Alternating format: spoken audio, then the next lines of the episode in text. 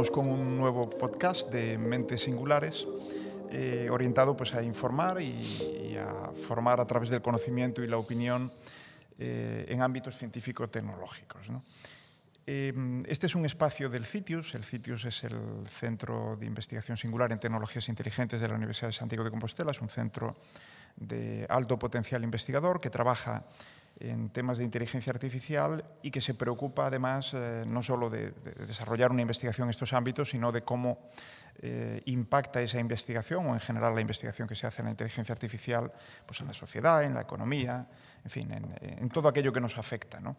Bueno, y el tema elegido para este diálogo, la verdad es que es eh, tremendamente atractivo. Es la creatividad, la creatividad, la natural, la nuestra, eh, pero también la artificial, la, la creatividad incipiente, ¿no? pero, pero tremendamente interesante eh, de las máquinas. Bueno, y contamos con, con dos personas que, que, seguro que nos van a, a, ilustrar y a enseñar mucho en este sentido, eh, con dos perfiles eh, diferentes, pero imprescindibles, yo diría, para un, un tema como el, que, como, como el que nos ocupa. ¿no? Voy a, a presentaros Ramón y, Domingo brevemente, porque no, no, acabaríamos, o sea, consumiríamos todo el tiempo con, eh, con vuestras presentaciones, pero para que la gente que nos conozca pues, eh, sepa un poquito de vosotros. ¿no? Y después ya vamos a ir entrando en, el diálogo. Esto es un diálogo. ¿no? Bueno, Ramón, eh, Ramón López de Mántaras, eres profesor e investigador del Centro Superior de Investigaciones Científicas, que conocemos todos con el nombre de CSIC, con acrónimo, y de hecho fuiste hasta hace, hasta hace poco eh, director de su Instituto de Investigación e Inteligencia Artificial, del que formas parte uh -huh. como investigador.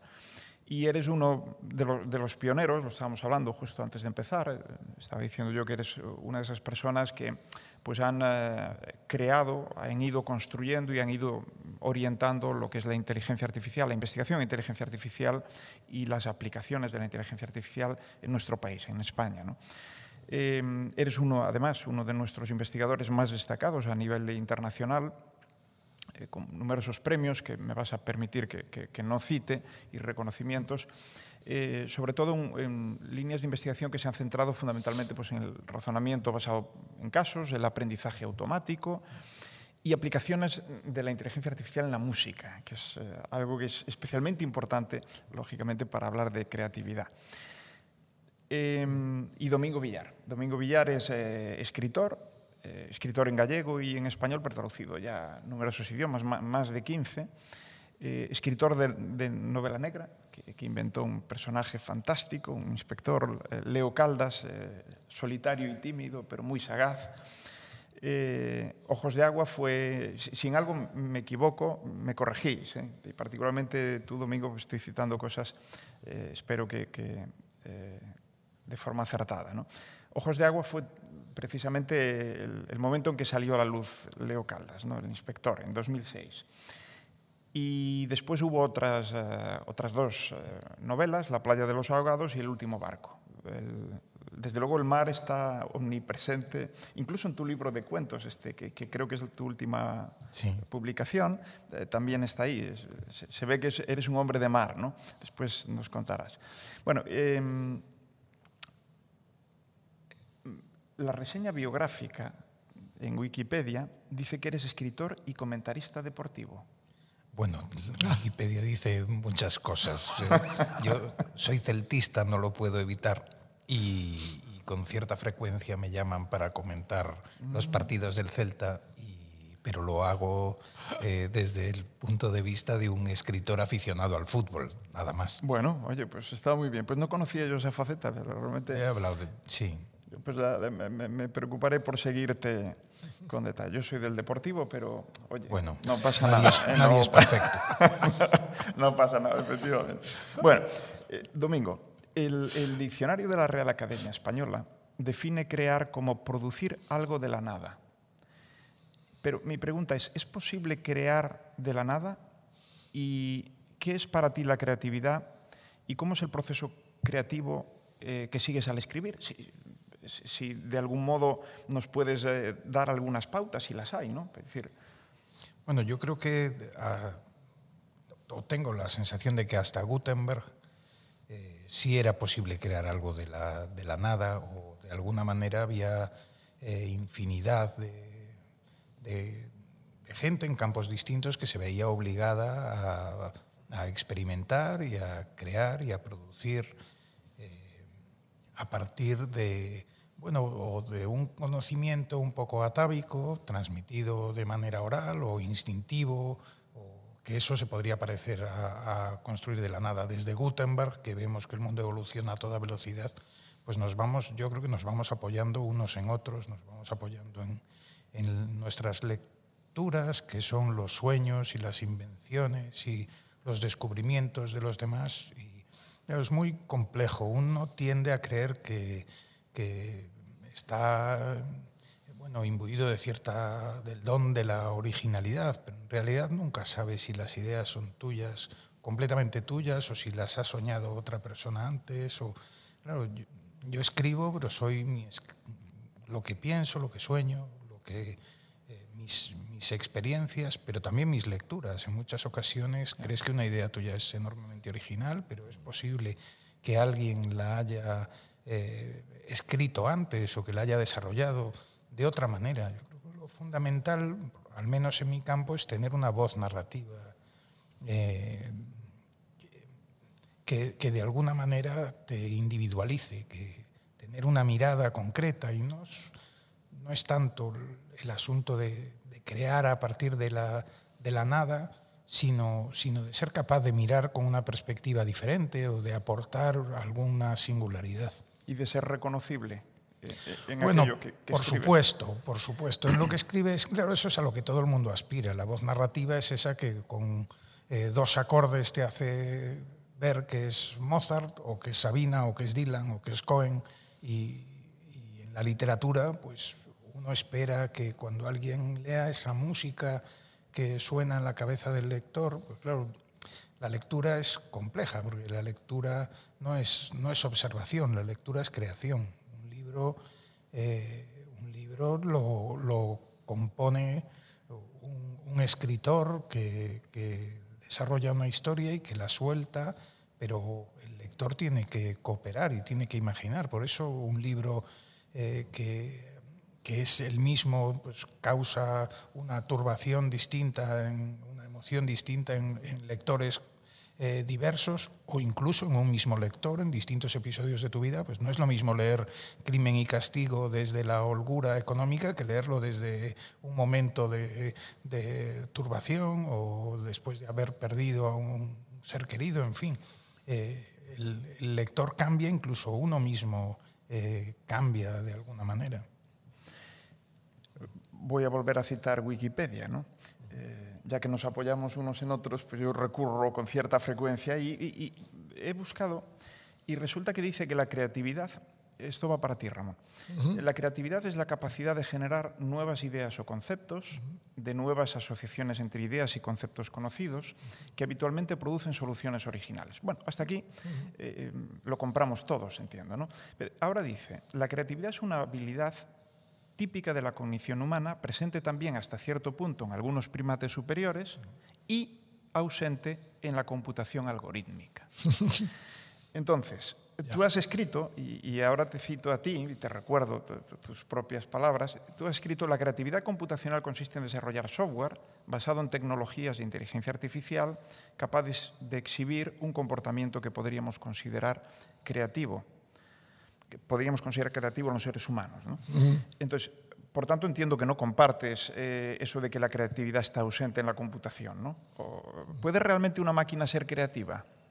Bueno, no lo comparto, digamos que no lo comparto totalmente, pero quizás en parte un poquito sí, porque eh, cuando hablamos de creatividad, eh, yo diría que es una cuestión de grado, de grados de, de grados de creatividad. O sea, no es, no es blanco-negro. ¿eh? Uh, no es o no es nada creativo o eres muy creativo. Hay toda una gradación yeah. enorme, de, una escala de grises, ¿no?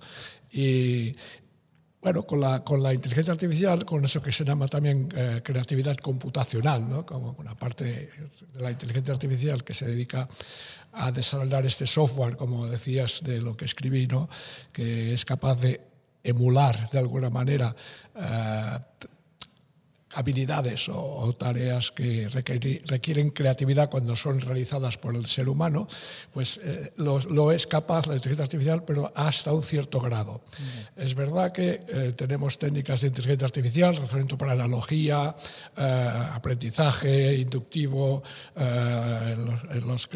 esto que se llaman las redes neuronales adversarias generativas, son temas técnicos que no vamos a entrar, pero bueno, estoy enumerando una serie de técnicas de inteligencia artificial que permiten, que permiten de una manera pues, eh, relativamente eficiente combinar ideas, elementos ya conocidos y obtener combinaciones nuevas, originales y además que tienen alguna cierta validez, valuosas, ya sea eh, desde el punto de vista estético, lo cual es una valoración en donde entramos en aspectos muy subjetivos, o si hacemos un sistema que, que crea, que demuestra un teorema matemático, ahí, ya, no hay tanta subjetividad. O el teorema es cierto o no, o no es cierto. No aquí, no, aquí no hay discusión. ¿no?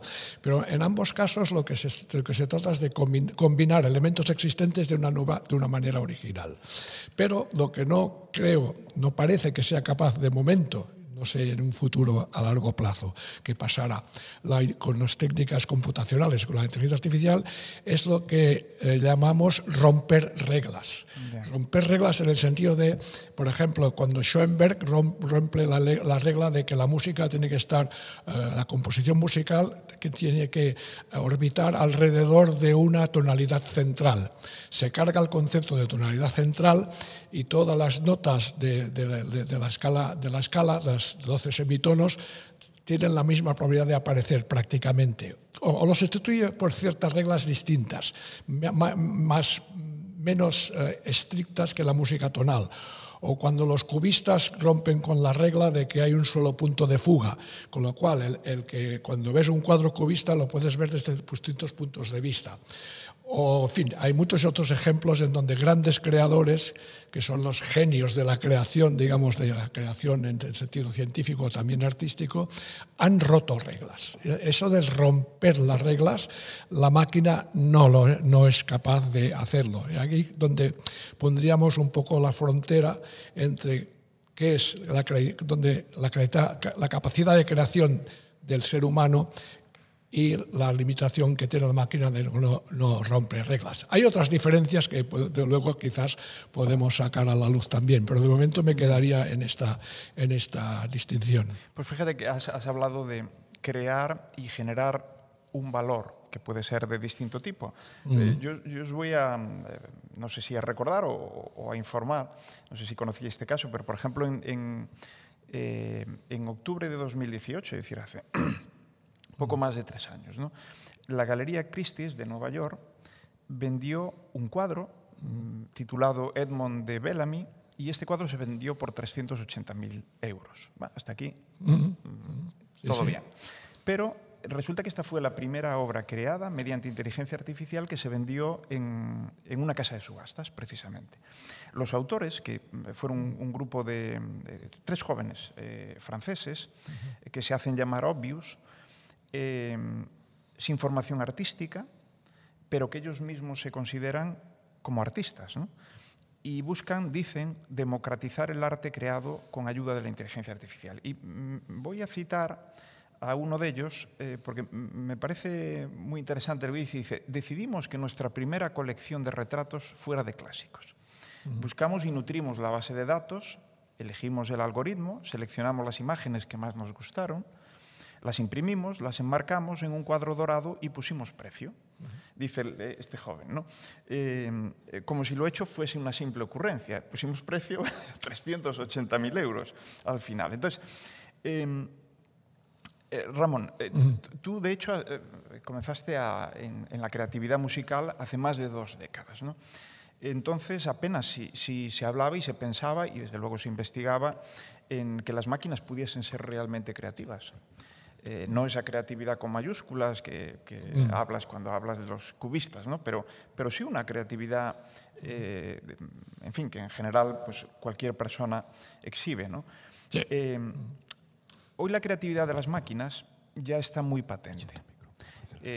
creación musical, de textos, sea una novela o incluso poesía, en la escritura automática de software, en el descubrimiento, tú lo nombrabas, eh, y demostración eh, Sí, en el mundo matemático, teoremas, sí. en la generación de hipótesis científicas, incluso hasta tal punto que hay, eh, absurdamente a mi entender, quien dice, no, no, ahora es el Big Data, eh, olvidemos el método científico. ¿no? Pero bueno, eso para otro día. En la creación artística, eh, y es el, el ejemplo que acabo de poner. ¿no? Entonces, háblanos de tu trabajo entonces y de cómo ha cambiado la forma, si ha cambiado, de dotar de creatividad a las máquinas. Eh, ¿A dónde hemos llegado, en definitiva, en cuanto a creatividad maquinal? Y mm, ya lo has dicho de algún modo con tu respuesta antes, pero ¿crees que realmente hay alguna barrera eh, mm, insuperable o, realmente dónde está el reto eh, a batir?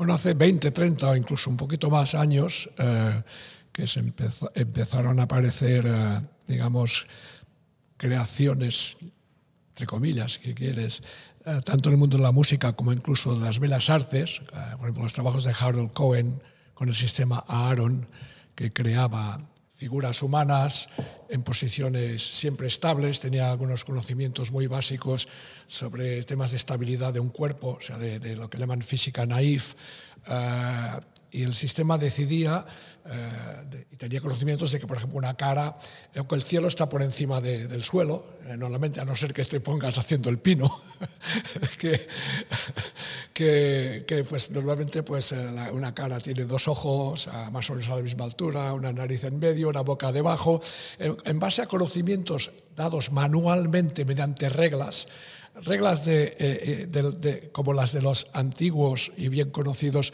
que llamamos sistemas expertos, ¿no? de reglas deductivas. Si esto es cierto, entonces la conclusión pasa a ser cierta. ¿no?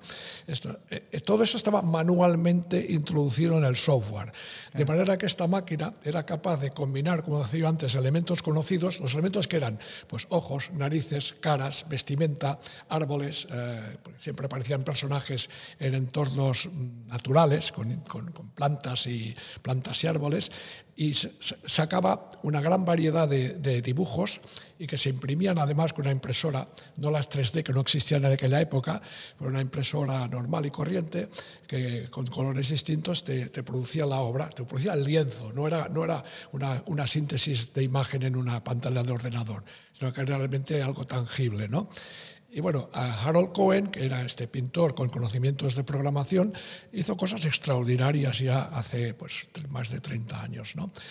Eh, durante mucho tiempo se trabajó de esta manera. La creatividad, computaci- la creatividad computacional consistía en que el programador, el, el artista, eh, que a veces coincidían en la misma persona, si no era el equipo, personas de varias personas, unos los artistas, otros los programadores, eh, hacían como manualmente mucho trabajo, escribiendo estas reglas que, se te- que el sistema tenía que cumplir.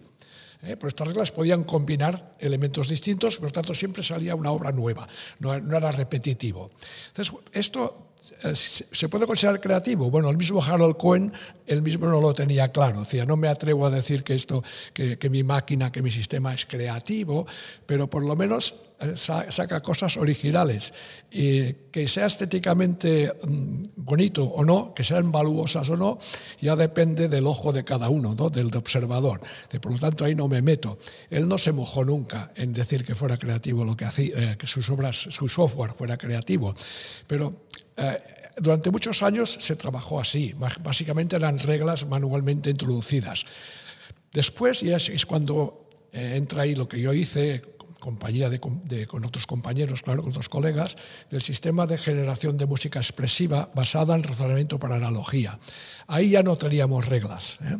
Ahí ya pro- proporcionábamos al sistema ejemplos de cómo un compositor es capaz de tocar expresivamente con un saxo tenor, además lo hicimos, una balada de jazz, y en base a, este, este- esto le dábamos la partitura de una nueva balada de jazz distinta de las que el sistema ya tenía en su base de datos, llamémosla así, y procedía por similitud. Decía, vamos a ver, si en, este, en esta secuencia de notas, en esta frase musical que tengo yo ahora que decidir cómo va a sonar, si tengo que hacer un crescendo, eh, le voy a hacer eh, una articula la articulación, la, cómo la vamos a hacer, es decir, qué elementos sonoros voy a introducir para que esto suene bonito, no suene neutro, que no suene expresivo, que me transmita una emoción.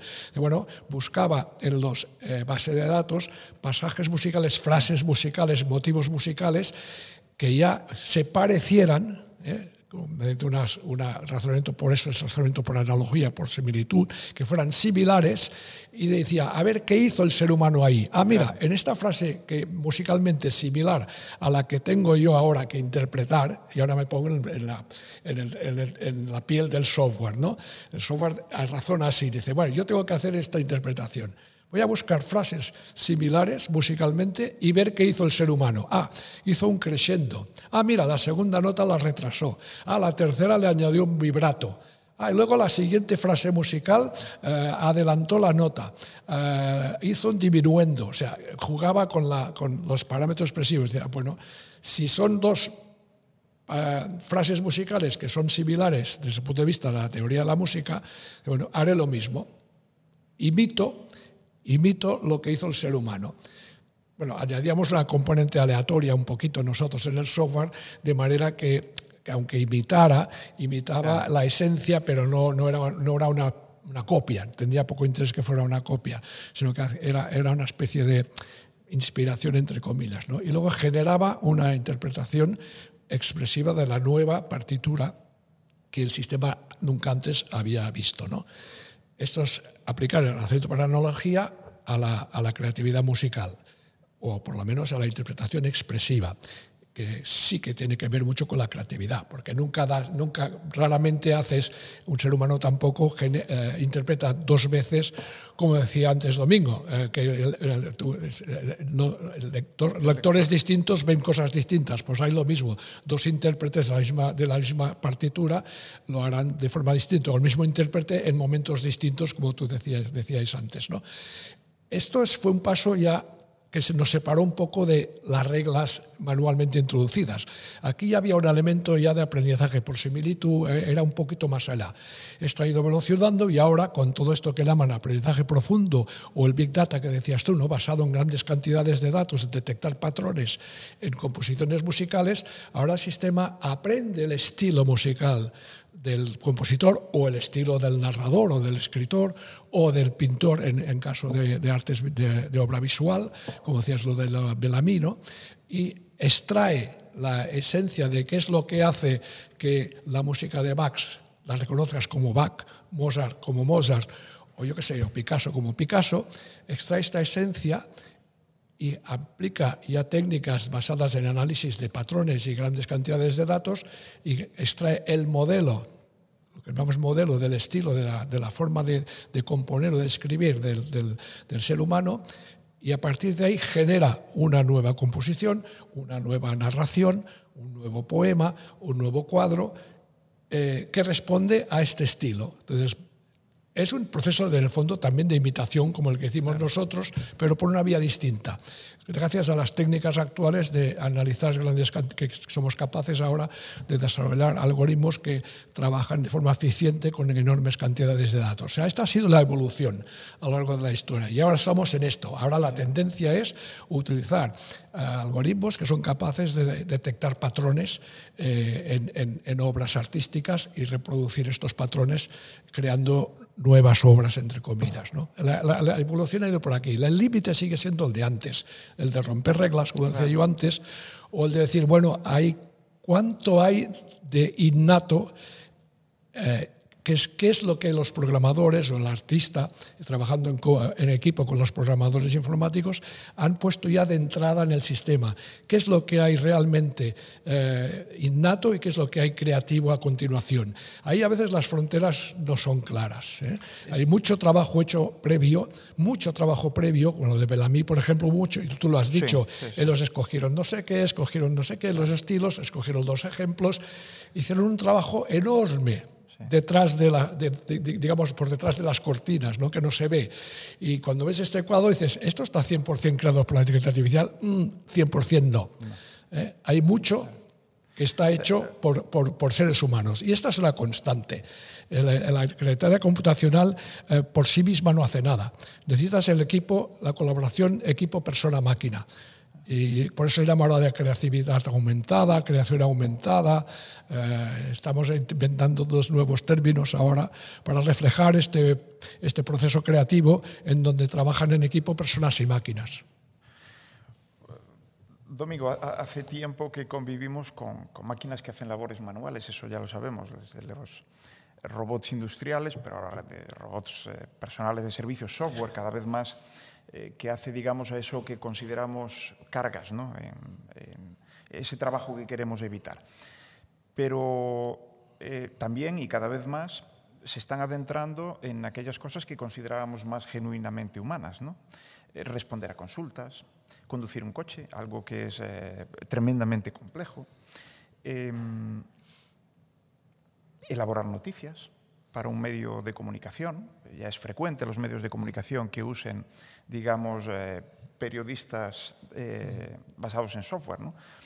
Eh, hace unos seis años aproximadamente, una novela titulada El día en que un ordenador escribe una novela, eh, que fue creada íntegramente por una inteligencia artificial, bueno, íntegramente con la ayuda de, digamos, de ese equipo de, de, de personas. ¿no? Claro. Eh, bueno, pues resulta que pasó una primera ronda de selección en un concurso ¿no? de, literatura. Desde entonces, de hecho, la literatura eh, o la creación literaria automatizada, incluso en poesía, como he dicho antes, ha evolucionado sustancialmente. Asusta a ti como, como, como creador, eh, digamos, en, en, en, el ámbito de, de, la escritura, asusta realmente que las máquinas puedan crear y puedan crear textos y textos cada vez pues que aparentemente tienen una mayor mm, calidad y crees que podrían derivarse problemas serios en la medida en que la capacidad de las máquinas de crear eh, aumenta en general y en particular pues, eh, en los ámbitos que, como decía antes, consideramos más genuinamente nuestros. ¿no? Yo creo que con todas las... sucede siempre que, que algo nuevo se cierne sobre nosotros, asusta y, y apasiona y, produce curiosidad eh, a partes iguales. Por un lado piensas... Eh, a ver, van a dar un, bocado a, mi oficio y, me voy a quedar eh, cercenado de alguna manera, pero por otra parte es apasionante ver cómo las máquinas, con la colaboración de, las personas, eh, son capaces de acercarse tanto a lo que nosotros hacemos, porque de alguna manera, escuchando antes a Ramón, yo pensaba en Jaume Plensa, por ejemplo, un escultor maravilloso, es un escultor que después da unas pautas a una máquina de control numérico que fresa un, una forma en la que después él va a verter un metal para que se quede compuesta una figura, pero en realidad, claro, ahí ya la mano pues no es Miguel Ángel cincelando el, mármol. Ya hay una injerencia eh, de, las máquinas de alguna forma y aunque a lo mejor podamos no considerar inteligencia artificial el que una fresadora haga una cabeza perfecta, sí lo es. Eh, sí hay, aunque no haya un algoritmo definido eh, en ese instante para ese cometido, sí lo hubo en el momento de desarrollar esa máquina y de hacerla de esa manera. Yo creo, en, en cualquier caso, que que la literatura tiene, bueno, públicos distintos, lectores distintos y, momentos distintos. Y yo creo que hay un momento que va a ser complejo que las máquinas eh, sean capaces de, de alcanzar, que, que tiene que ver un poco con lo que antes decía Ramón de romper reglas, que están, por ejemplo, los dobles sentidos, las metáforas, la ironía, eh, son campos que yo creo que para la inteligencia artificial son de alguna manera ignotos. Yo recuerdo que para el último barco estuve trabajando durante bastante tiempo con personas enormemente brillantes, pero que sufrían algún tipo de trastorno que les permitía observar unos, la realidad de una manera eh, muy, muy concreta, muy una perfección muy acusada, pero que después no eran, capaces de entender problemas matemáticos de muy difícil resolución, pero después no entendían un doble sentido, no entendían una ironía. Y, como si tuvieran vetado esa, eh, como si tuvieran esa, puerta eh, cerrada, que era una cosa enormemente sorprendente en gente tan inteligente, gente tan capaz. Eh, y, en ocasiones cuando pienso en, en, eh, en la inteligencia artificial entiendo que, que, es, que hay un tipo de conocimiento que se puede plasmar y que se puede prever al que, al que me da la sensación desde mi limitado conocimiento, pero que pueden llegar a alcanzar. Sin embargo, hay puertas que, que es complicado que, que, que se puedan traspasar. Pienso, por ejemplo, es que, claro, la literatura es un medio enormemente eh, específico porque, por, lo que yo comentaba antes de la creatividad que tiene que poner un eh, lector también, por todo lo que el lector ha de poner de su parte. Piensa, por ejemplo, en las adaptaciones cinematográficas de las novelas de García Márquez. Eh, la historia está ahí, eh, están los personajes, pero lo que no está es la forma en la que Gabriel García Márquez nos cuenta las historias. No están las metáforas, no está la ironía, no están los dobles sentidos, no está la forma tan eh, cachonda que tiene de colocar los adjetivos en mitad de las frases y esa manera de, de narrar. Eh, no se puede trasladar a una pantalla. Siempre son fallidas las adaptaciones cinematográficas de sus novelas, que son novelas maravillosas, porque todo eso no se puede trasladar. Y no sé, vosotros sois más expertos que yo, pero yo tengo la sensación de que ese es un territorio eh, que va a ser difícil de alcanzar para la inteligencia artificial. Oye, si, siempre son fallidas las adaptaciones cinematográficas. ¿Qué opinas de, de, de, las mías. De... Bueno, en mi caso era distinto, porque no, eh, es una novela negra y es un caso policial y es muy difícil eh, restringir eh, 450 páginas al metraje convencional de una película de hora y media. Entonces, bueno, el caso policial está, pero te dejas fuera todo lo demás. En mi caso concreto, yo no soy un, un gran experto en criminalística, pero yo me manejo en el mundo de las emociones y lo que más me gusta de mis novelas policíacas es ver al padre de Caldas eh, tumbado con él junto a un perro intentando descubrir dónde carajo están las leónidas en el firmamento y, esos momentos me, me, gustan más y creo que es lo que tiene más mérito. Y claro, todo eso es muy difícil de, de trasladar a, a la pantalla. Además, la literatura, como decíamos antes, es un escritor que propone y un lector que compone. Y, y es muy difícil que un director, o sea, tiene que estar en un estado de gracia eh, importante, tanto él como su equipo artístico y su equipo técnico, para poder competir con la imaginación de un lector trabajando a, pleno rendimiento, con la imaginación de un lector que ha disfrutado con una novela. Bueno, has escurrido muy bien el bulto, no me cabe duda, con tu respuesta, cosa que una máquina no podría hacer, que entraría más a tiro fijo. Bueno, eh, que me interesa un tema muy especialmente. Hoy, hoy hay modelos de generación automática de textos, tú, tú lo sabes, eh, que nos sorprenden por la eh, coherencia con la que continúan un, texto que aportamos pues, a modo de semilla o, no sé, de arranque de un proceso narrativo. ¿no? ¿Y, ¿Y en qué medida estas ayudas, si las podemos considerar ayudas, ¿no? Eh, lo son para un escritor o podrían serlo, y debería poder ganar un premio literario un escritor con una obra que en parte haya sido escrita con el apoyo de, de, un software así, porque, no sé, a mí me parece que eh, es parecido, pero quiero tu opinión, claro, a, a alguien que va a correr el tour y va dopado, ¿no?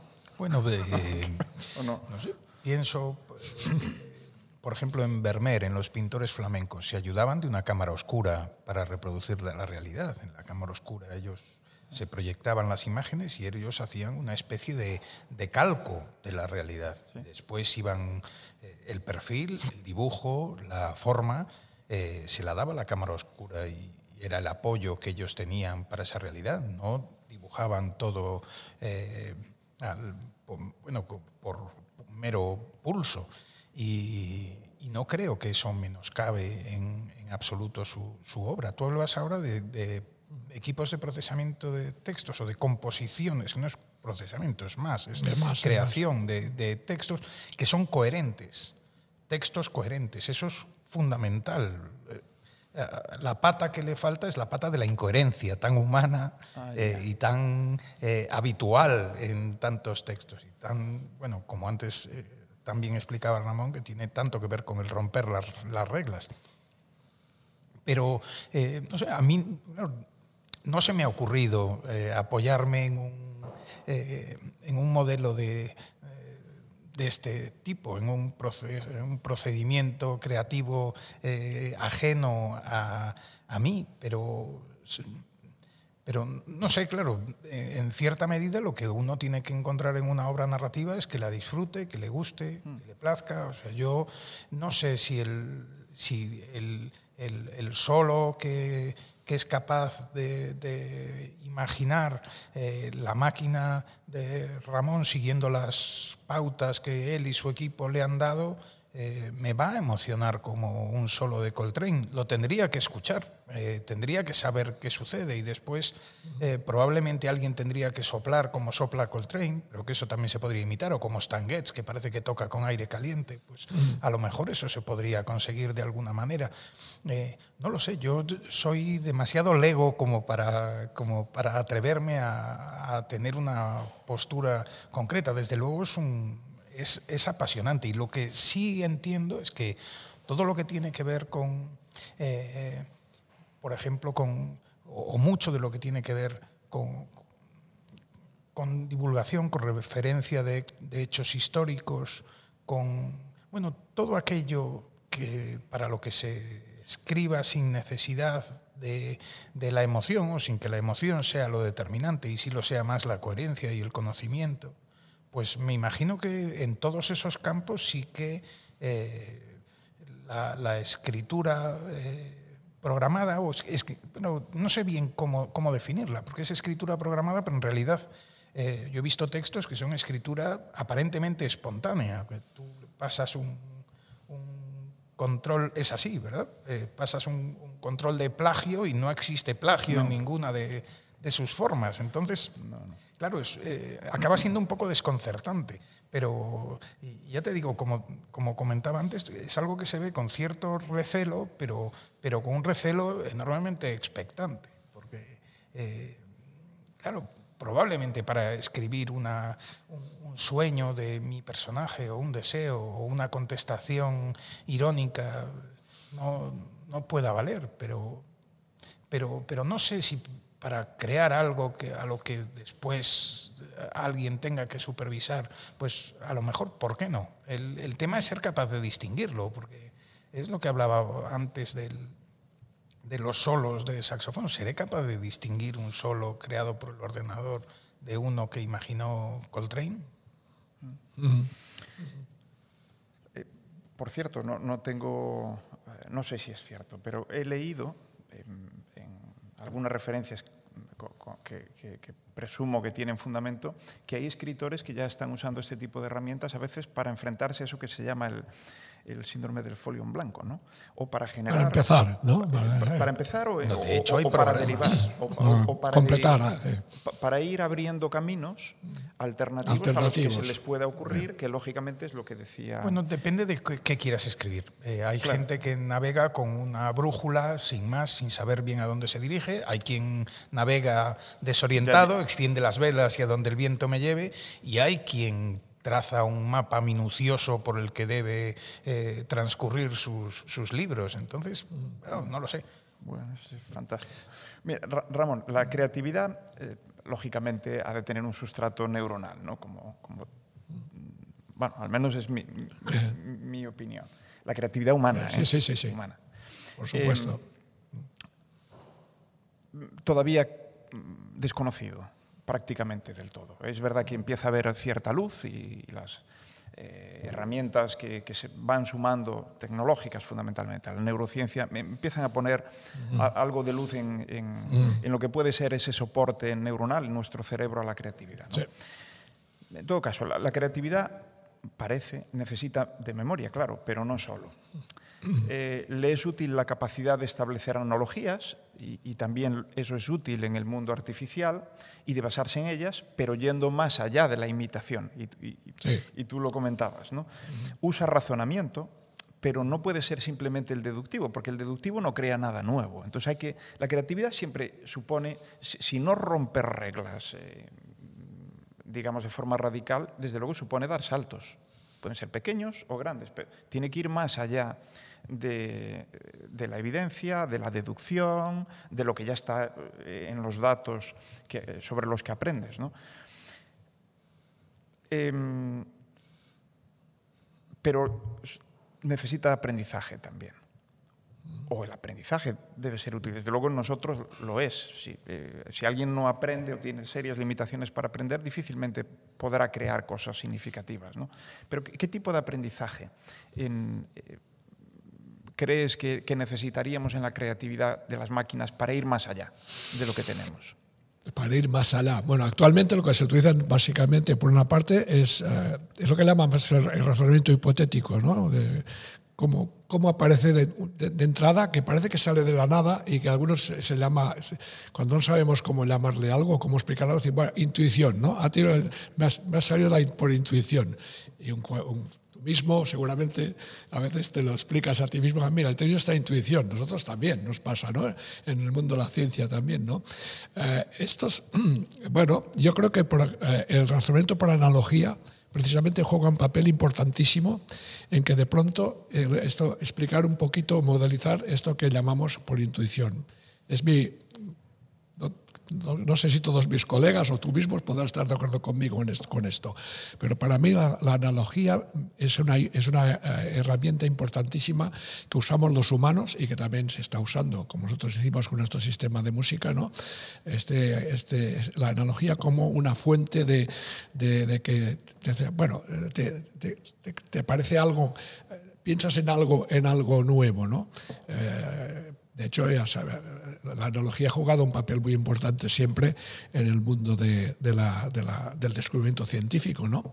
Este, lo de que culé de la estructura del anillo del benceno, pues eh, parece que se imaginó una, una, serpiente mordiéndose la cola, entonces era la manera de explicar que la, la, la, la representación espacial bidimensional del, del C, C6H6, 6 carbonos, 6 hidrógenos, con los enlaces y todo, eh, y que tuviera coherencia químicamente y estabilidad, si era una, una, si era una molécula eh, con, li, lineal, digamos, rectilínea, no funcionaba. Y en cambio, cuando le das la estructura de anillo, se transforma en un elemento químico, en una molécula estable y que explica todas sus propiedades funcionales y todo, esta estructura anular. ¿no?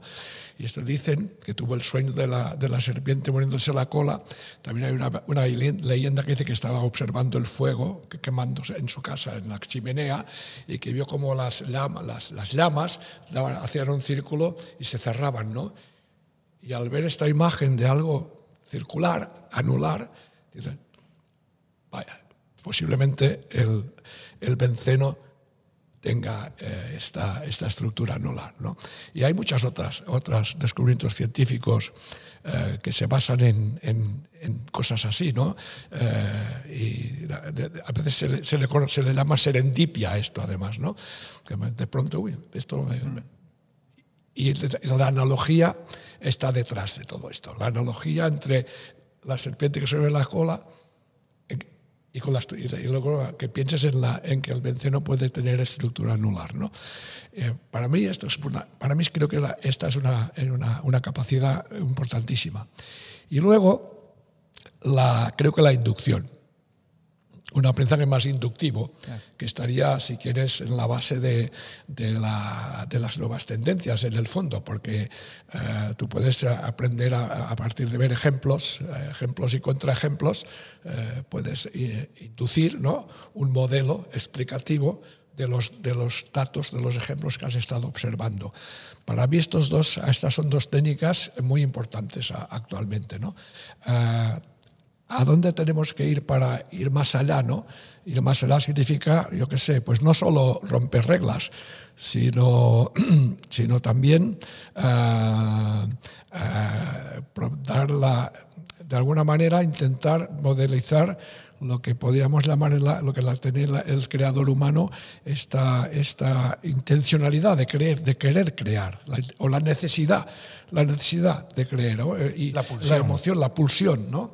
Todo esto mm, no sabemos, no tenemos ni la más mínima idea creo, ¿eh? no creo que creo que estoy bastante al día de, la, de lo que se hace en creatividad computacional. No se sabe cómo, realmente cómo modelizar esto computacionalmente, ¿no? Y detrás de todo esto y sobre todo la inducción está la capacidad de generalizar. Si un sistema no es capaz de generalizar y generalizar es básico para lo de romper reglas. Porque una regla, romper reglas puede significar que generalizas las condiciones de la regla. Imagínate la regla deductiva en donde ah, haces más abstractas las condiciones de la regla.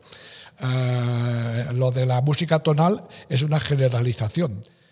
Una de las reglas de, para componer con música con una tonalidad central es, es una regla muy estricta. Tienes que, tienes que, esto te predetermina que ciertas notas en la melodía aparecen más a menudo que otras, aquellas notas que forman parte de la escala que están asociadas con la tonalidad, eh, la escala de la tonalidad correspondiente. Pero si generalizas esta, eh, esta condición, la relajas, es una condición, una restricción que la relajas. Sea, relajar restricciones, abstraer reglas, todo esto son elementos, creo que básicos para poder eh, romper, entre comillas, reglas. Y esto, bueno, de momento no sabemos muy bien cómo hacerlo. O sea que esto sería a lo mejor el próximo paso de ir más allá en la creatividad computacional, eh, tiene que pasar eh, por, eh, por, esto, por dotar de capacidad de, más capacidades de abstracción y de generalización en inteligencia artificial de lo que tenemos ahora. también dotar a la máquina de capacidad de comprender mejor el mundo, o sea, trabajar, entender los conocimientos. Lo que decíamos antes de las, eh, el GPT-3, ¿no? este software que tú le entras una semilla, un texto cortito y te lo completa. ahí está calculando las probabilidades de que una cierta palabra siga a una secuencia de palabras y ya que ya están ahí, ¿no? Eh, están completando básicamente, pero no, no, hay conocimiento semántico. Este sistema no sabe en absoluto de lo que está escribiendo, de lo que está hablando, no tiene la más mínima idea. Eh, no hay semántica detrás, no, no comprende el significado, ¿no? Que eso es el gran caballo, uno de los grandes caballos o el, el principal caballo de batalla, la inteligencia artificial en general, ¿no? Que no sabemos cómo dotar de, de esta capacidad de comprender realmente el, el mundo y el significado, los conocimientos de sentido común, etcétera. Todo esto serían ingredientes que si se va progresando y vamos cada vez desarrollando inteligencias artificiales más generales, más abstractas, con más capacidad de generalización, con más capacidad para comprender eh, profundamente el texto o la imagen, etcétera, eh, todo esto contribuirá a, que hagamos también sistemas eh, creativos cada vez que merezcan cada vez más ser llamados creativos, que, sea, que sea una creatividad de más alto nivel. ¿no? Creo que la cosa tendría que ir por ahí. ¿El sentido del humor, por ejemplo? Bueno, sí, sentido del humor es algo muy complicado. Y lo, tú decías antes la ironía también y todo eso, ¿no? Pues sí, porque para comprender esto, de verdad, comprenderlo, necesitas esta, comprender muchas cosas que, de, sentido común del mundo, de cómo de, y haber tenido posiblemente vivencias, que la máquina no tiene vivencias, ¿no? Eh, son estos conocimientos que hemos aprendido porque somos seres vivientes nosotros a lo largo de nuestra, de nuestra vida. Y no lo hemos aprendido en las enciclopedias, ni en la universidad, ni en la escuela. Esas cosas que son como muy obvias para nosotros. Y lo más obvio para nosotros ha resultado a la larga ser lo más complicado para las máquinas. Lo que llaman algunos la, paradoja de Moravec, que parecía que lo más difícil ha resultado ser más factible, como jugar al ajedrez a gran nivel, o etcétera, o diagnosticar incluso en, en tema en el mundo de la medicina hacer buenos diagnósticos médicos.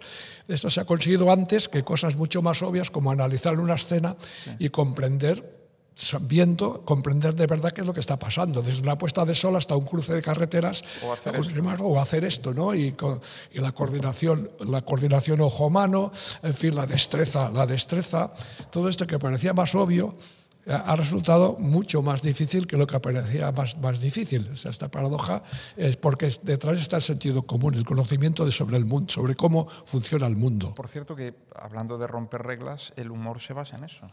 Sea, el, Sí, el humor absolutamente. siempre es absolutamente, el, claro. el cambiar el- lo esperado. Exacto. O sea, tienes que La sorpresa, el efecto, La- este efecto Ya lo sorpresa. decía Minsky esto. Lo, Eh, lo sí, decía el efecto sorpresa es muy, pues muy, es muy importante para la creatividad también.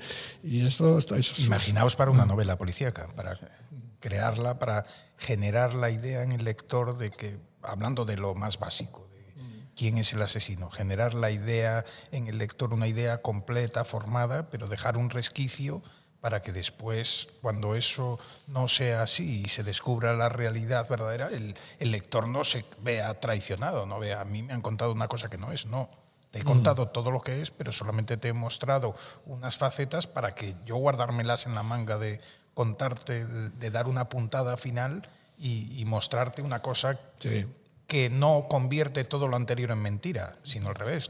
Lo anterior que parecía de una manera refuerza esta solución final. Y esto que lo, que lo has hecho intencionadamente. Claro, ¿eh? Claro. tienes- Bueno, muchas veces, como decías, de manera espontánea. A veces Pero- se, pero- se pero- cae la manzana cuando estás sí, durmiendo pero la eres, con- siesta. eres consciente cuando lo estás escribiendo de todo esto que me estás. Claro, Claro. O cuando se produce ese chispazo, eh, si dices, claro, esto, pues como cuando ves las llamas y su forma, dices, esto Sí. tiene esta otra Y aplicación. lo exploto. Y ahora Exactamente. Oye, ¿alguien te ha dicho alguna vez que ha descubierto quién era el asesino a las pocas páginas? Bueno, no, pero eh, hay mucha gente que me dice, no, yo sabía ya quién era. Bueno, esto es una cuestión de, de estadística y hay un número de personajes y yo no suelo poner, en, en las últimas 10 no suele aparecer. Y después hay mucho mentiroso. No, pero mira, ah, hubo un club de lectura en Vigo, el único del que yo tengo constancia, compuesto por más de un centenar de lectores y la chica Susana que llevaba el club de lectura les hizo leer hasta la página 430 o 440 y les pidió que parasen allí. Y entonces los ciento y pico leyeron hasta allí y pararon en ese momento y les dijo, ¿qué ha pasado con esta muchacha? Eh, ¿Qué ha sucedido? Y porque alguien tiene alguna idea. Y entonces cada uno formuló su hipótesis. Y hubo una persona que dio con, la- con quién era el culpable y por qué, pero además de una manera eh, absoluta, calcada, tal como yo la había imaginado. Las otras ciento y, pico... hizo no. Sí, eso, No, no de eso, que- ¿se había parado en la 430 o no? Yo, yo, yo quiero creer que sí. Yo quiero creer que sí. Hubo dos o tres más que acertaron la persona en cuestión, pero no las causas, no el porqué, que al final es casi más La importante explicación, la explicación. el porqué que el quién. Sí. Otra forma de creatividad, al final, lo que decías antes, el lector crea también. Y Bueno, por por tanto, en supuesto, este caso por es obvio. supuesto. Mira, antes comentabas el- lo de la forma circular del benceno, ¿no? Y que, que fue, según se dice, al menos una de las versiones es que fue mientras soñaba, mientras dormía. Parece ser, bueno, sí. Leía el otro día que mm, un estudio, un estudio científico, eh, que evidenciaba que justo en ese momento donde uno empieza a caer en el sueño, si despiertas, eh, parece que es un momento de especial actividad creadora. Eh, Edison lo usaba, él dormía muchas veces con una bola de acero y lo usaba porque al quedarse dormido, nada más quedarse dormido, la bola caía al suelo, se despertaba y en ese momento empezaba pues, a hacer alguno de sus más de mil inventos. ¿no? Eh, yo os tengo que confesar que mm, en mi vida nunca me ocurrió eso. Lo único que me ocurre si me despiertan en ese momento es que me levanto de muy mala leche. Pero, pero creativo no... no, no- A mí me pasaría lo mismo que a ti, creo. También, ¿no?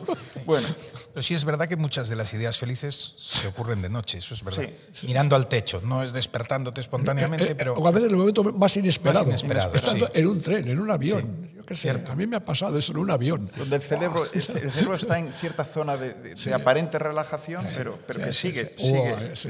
No, no descan- no descansa nunca el cerebro.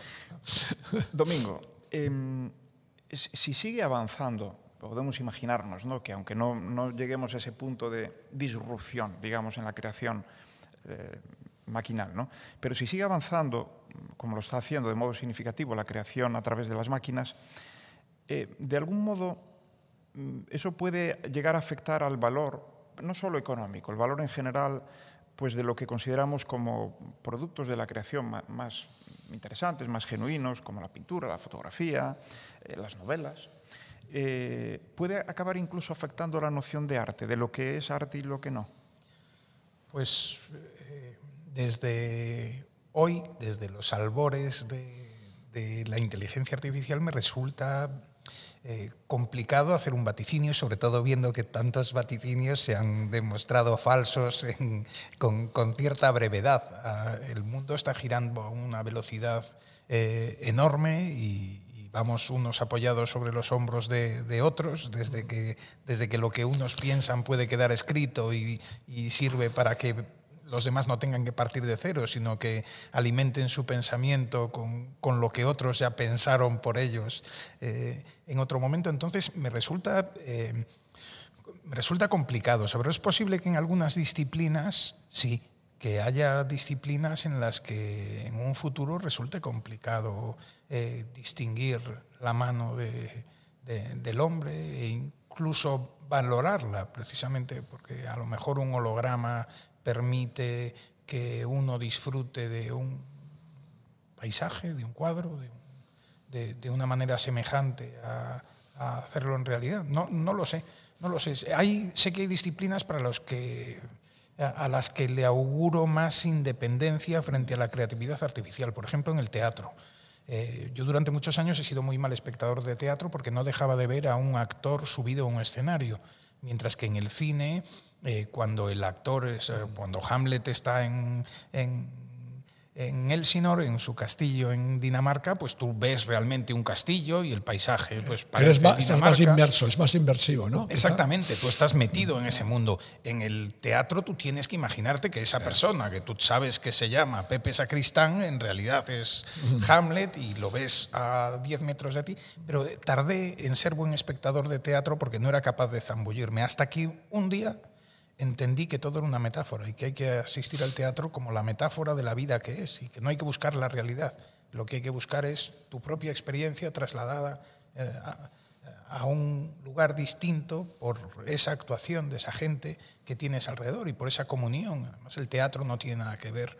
La misma obra en un teatro lleno causa una conmoción distinta porque hay, no sé qué, no sé qué es, pero hay una, una energía que no sé si se puede eh, especificar o si hay manera de, de medirla, pero, pero uh, indudablemente algo existe que te traslada a un lugar distinto. Y yo creo que, por ejemplo, esa es una de las disciplinas que, eh, a las que es difícil que la inteligencia artificial eh, genere una competencia, podemos llamar competencia eh, clara.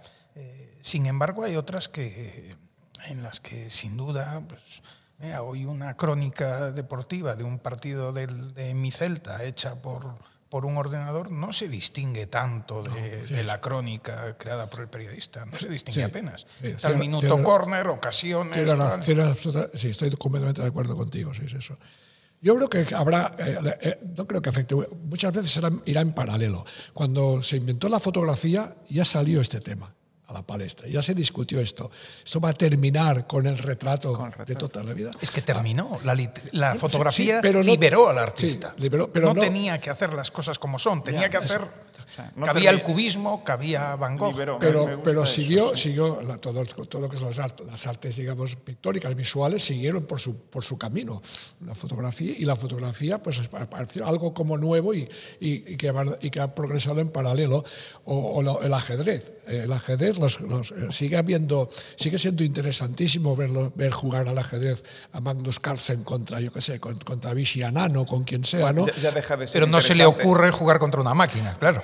Hay, hay, no. De hecho, de hecho hay, hay, torneos que llaman Centauro, llaman Centauro por el, la, la, la, Mistos, híbridos. el híbrido sí. persona-máquina contra persona-máquina. Esto se está haciendo también. Bueno, pero desde Deep Blue 2 ya no quedaron ganas. pero creo. claro, eh, ya ningún, ningún gran maestro quiere claro. jugar contra una máquina, pues que además no tiene nada que hacer. ¿eh? O sea, claro. La diferencia es brutal hoy día, ¿no? Pero eso no, no se ha cargado el ajedrez humano. No, claro que no. O sea, que esto sigue en paralelo. Yo creo que seguirá en paralelo es todo esto. Mira, te, tenemos que ir terminando, desgraciadamente, desde luego, porque eh, bueno, es, es, apasionante. ¿no? Pero ya para terminar, Ramón, eh, tú conoces bien la, la, ambición que tenían los pioneros de la inteligencia artificial, cuando allá a mediados de, de los años 50, digamos, mm. del siglo pasado, pues eh, eh estaban seguros de que en pocos años, y no les preocupaba además el, el que en aquel momento pues una, unas computadoras eh, todavía en, en ciernes y, y sin, sin, capacidad real de, de hacer nada eh, nada sofisticado, pues no les preocupaba ese tema. Eso llegaría, pensaba, ¿no? y, y, y, su ambición de que la inteligencia artificial realmente pudiera llegar a ser una inteligencia artificial co con mayúsculas y, y, decía alguno, pues hasta hacer todo el trabajo humano en un par de décadas. ¿no? Bueno, de hecho, ellos hablaban de cosas como encontrar la forma de hacer que las máquinas utilicen el lenguaje, formen abstracciones y conceptos, descubrir las reglas que conectan el pensamiento humano y cómo manejamos las palabras, que es lo más genuino y, y probablemente sofisticado que, que hemos eh, creado ¿no? los seres humanos. Crear incluso máquinas que se mejoren a sí mismas. ¿no? Uh -huh. Bien, en la reunión, eh, eh, esto, esto, lo decían, por ejemplo, en la reunión donde, donde se creó, se acuñó, de algún modo se popularizó, porque ya se había usado el año anterior, el término de inteligencia artificial. Pero 50 años después, en 2006, sí, sí se reúnen de nuevo uh -huh. los que algunos, vivos. Marvin Minsky. Claro, pues mira, fíjate, uh -huh. Minsky en aquel momento, en el 2006, uh -huh. abogaba por una IA en la que jóvenes brillantes persiguiesen nuevas ideas, no las apuntadas por sus maestros. Y entonces aquí va mi pregunta. ¿Es necesario refundar el campo de la inteligencia artificial? ¿O crees que el camino que, que seguimos, partido por partido, que diría Cholo, nos va a llevar a la meta? Una pregunta muy complicada, ¿eh? Hay que ser un poco uh, visionario, ¿no? Ser un poco profeta. Pero y, tú lo eres. No, que va, que va, ni mucho menos. No, yo... a ver, yo, eh, yo todavía soy un poco de esta inteligencia artificial más, eh, más no sé llamarle romántico, de, de, de, de la un poco vieja escuela. Con eso no quiero decir que no, se, no, no, no aprecie lo que se está haciendo últimamente con, con darle pues, computación de altas prestaciones combinada con acceso a grandes cantidades de datos que hacen que ideas que, no, que por cierto no son tan nuevas, ¿no? De, lo que llaman el aprendizaje profundo, las redes neuronales profundas en particular, pues se está consiguiendo resultados espectaculares. ¿no? Pero yo me extrañaría mucho, me puedo equivocar completamente. Eso no, hay, lo, dejo, ya lo pongo aquí claro, claro. Claro, alto y claro. Me puedo equivocar completamente, pero me extrañaría mucho que esta, esta inteligencia artificial data driven, no tanto dirigida por los datos y por la enorme cantidad de datos que necesita para, para alimentarla, ¿no? Eh, sea la que nos acerque de verdad hacia las inteligencias artificiales generales de las que hablabas tú y que hablaban en los años 56, en los años 60, de conseguir inteligencias artificiales pues realmente en mayúsculas, ¿no? donde la palabra inteligencia no no la tengas que poner entre comillas, ¿no? que sea realmente merezca el calificativo inteligente. Yo pienso que, la, que por, con las, las, tendencias más recientes eh, no vamos bien. Yo pienso que hay que no refundar, pero sí que hay que reconsiderar y volver un poco a, a estos enfoques basados en, más en el, en el, conocimiento y no tanto solamente en los datos, ¿no?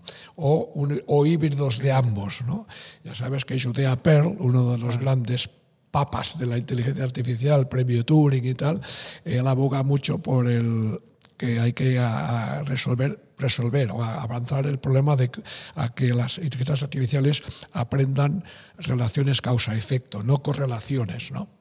La causalidad. Claro. El, la causalidad, ¿no? Que él dice, él da como el ejemplo típico, ¿no? que, que, que no, es que, eh, no, es por, no es que salga el sol porque canta el gallo, sino que canta el gallo porque sale el sol. Y que la inteligencia artificial actual, las técnicas actuales, él incluso dice que la matemática que hay detrás es una matemática basada en, en las simetrías, en que no distinguen, y claro, la relación causa-efecto no simétrica, va en un sentido, pero no en el otro, ¿no? Uh, él, él, en su libro de Book of Why, ¿no? el libro del mm. porqué, eh, que es muy interesante de leer, bastante durito, pero interesante de, de, de hacer el esfuerzo de leerlo, eh, da argumentos bastante potentes sobre esta necesidad. Yo creo que hay que refundarla en este sentido, ¿no?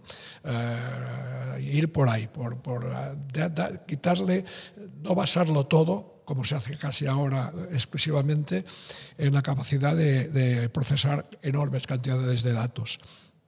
Para mí esta es la, mi idea es esta un poco.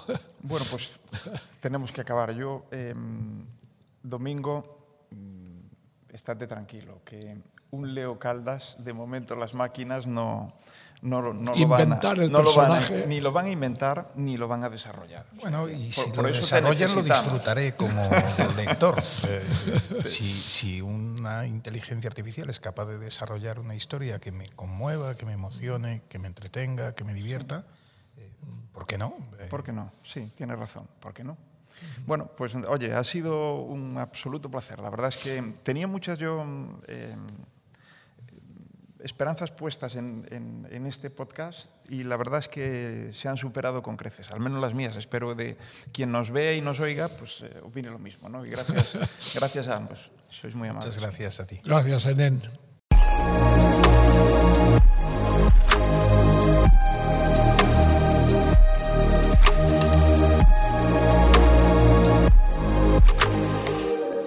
Actuación cofinanciada pola Xunta de Galicia e pola Unión Europea a través do Fondo Europeo de Desenvolvemento Rexional. Unha maneira de facer Europa.